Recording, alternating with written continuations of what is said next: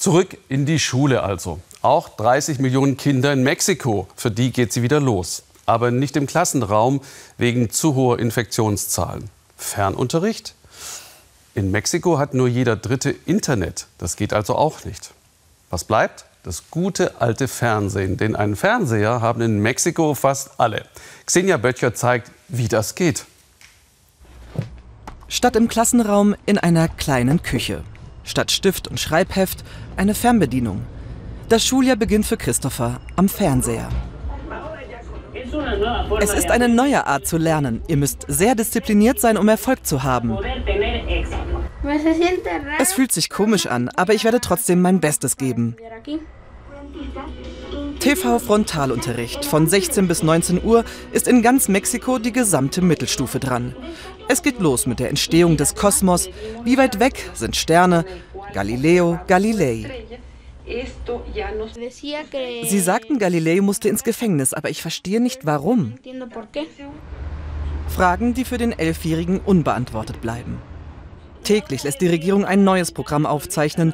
Die Infektionszahlen im Land sind noch zu hoch, um in die Schule zurückzukehren. Und Christopher will seine Oma auf keinen Fall anstecken.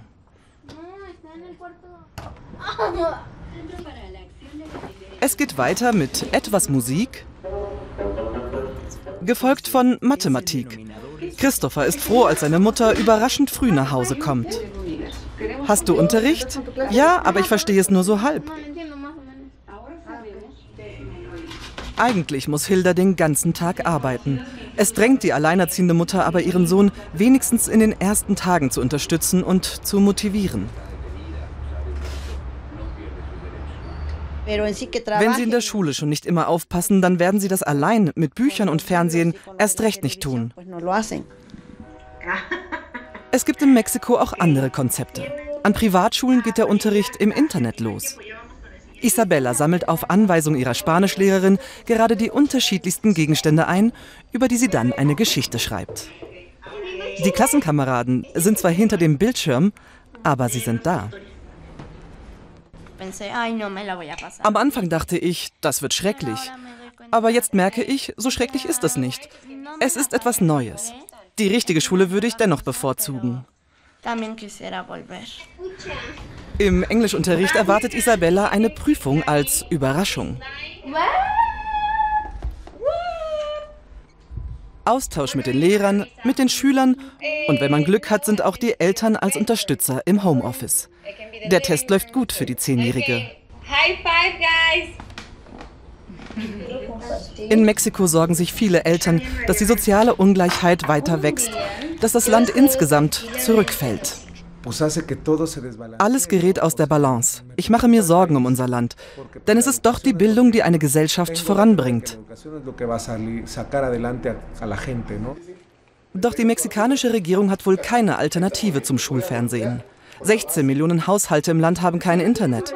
Das Fernsehen bietet noch die größte Möglichkeit, die Schüler zu erreichen.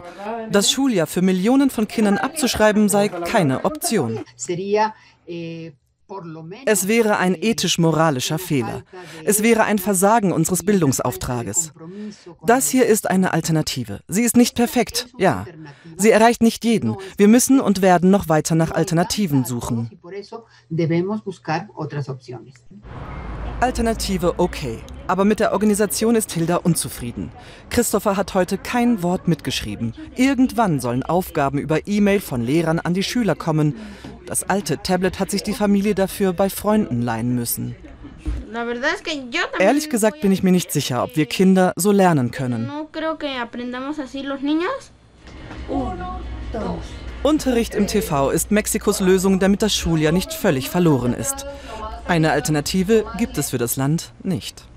Ja.